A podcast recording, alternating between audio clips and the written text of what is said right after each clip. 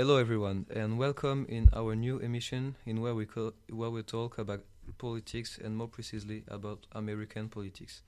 I am with my two friends, Donna and Thomas. Hello. Hi.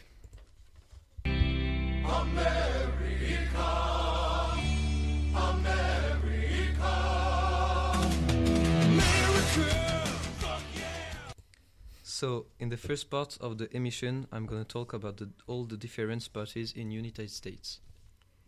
Uh, the political parties in the United States are political parties in American politics that are mostly domina- dominated by two-party system.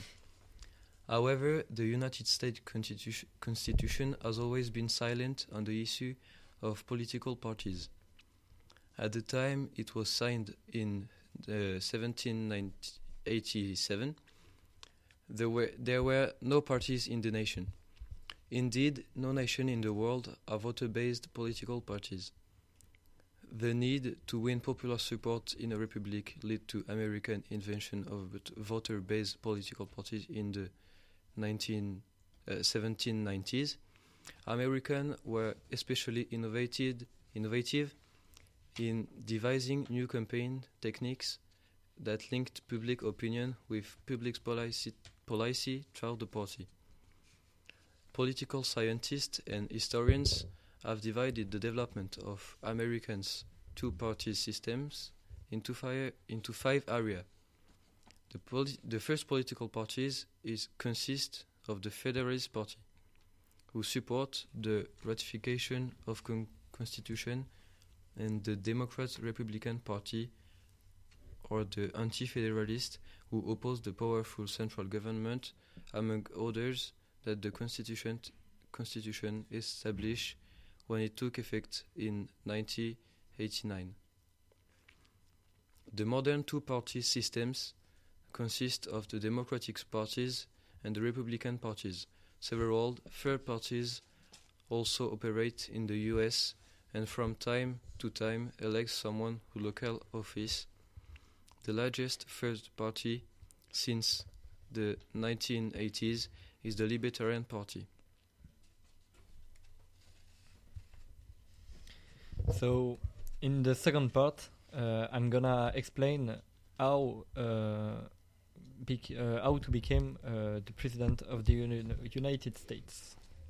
So, to become the president of the United States, uh, you first need to be born in America and be an American citizen since 40 years, and then uh, have a house in America.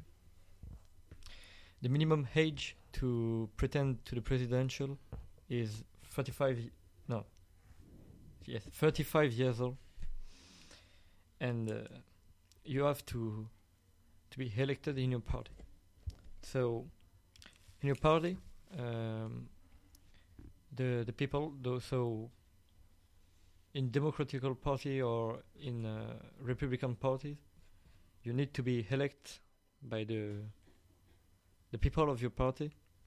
And then when you elect uh, you are a candidate. So then you need to be elected by the great elector uh, which is uh, elected by the citizen of a city like um like a great elector of California or Texas or Illinois, which are the countries, uh, the the city uh, which uh, gain you, give you the most of the points, because to be the American president, you don't need to have the most of votes. You need to have the most of points, like Donald Trump win with. Uh, many points, more points than uh, Hillary Clinton, uh, but Hillary Clinton has the most of votes. So, to be elected, you have to have the big cities like the California, the Texas, the Illinois, the Pennsylvania, the New York, the Florida, uh, Chicago, and Georgia. If you have all this country, uh, you're sure to you're sure to win. What was important in his victory speech? First, he was congratulated by Hillary Clinton, and he did the same for her campaign and for her work in the White House. Secondly, he talks about rebuilding the road, school, hospitals in order to create a full employment. He wants to relaunch the labor, the labor market. He wants to multiply the, GP, the GDP by two. He wishes to establish a good relation with other countries. He is very happy for his election and he is very optimistic for the United States. He thanks his family and his political party for this historic victory night. We hope we hope that you like this program. See you soon for another for another one. Bye. Bye, everybody. Goodbye.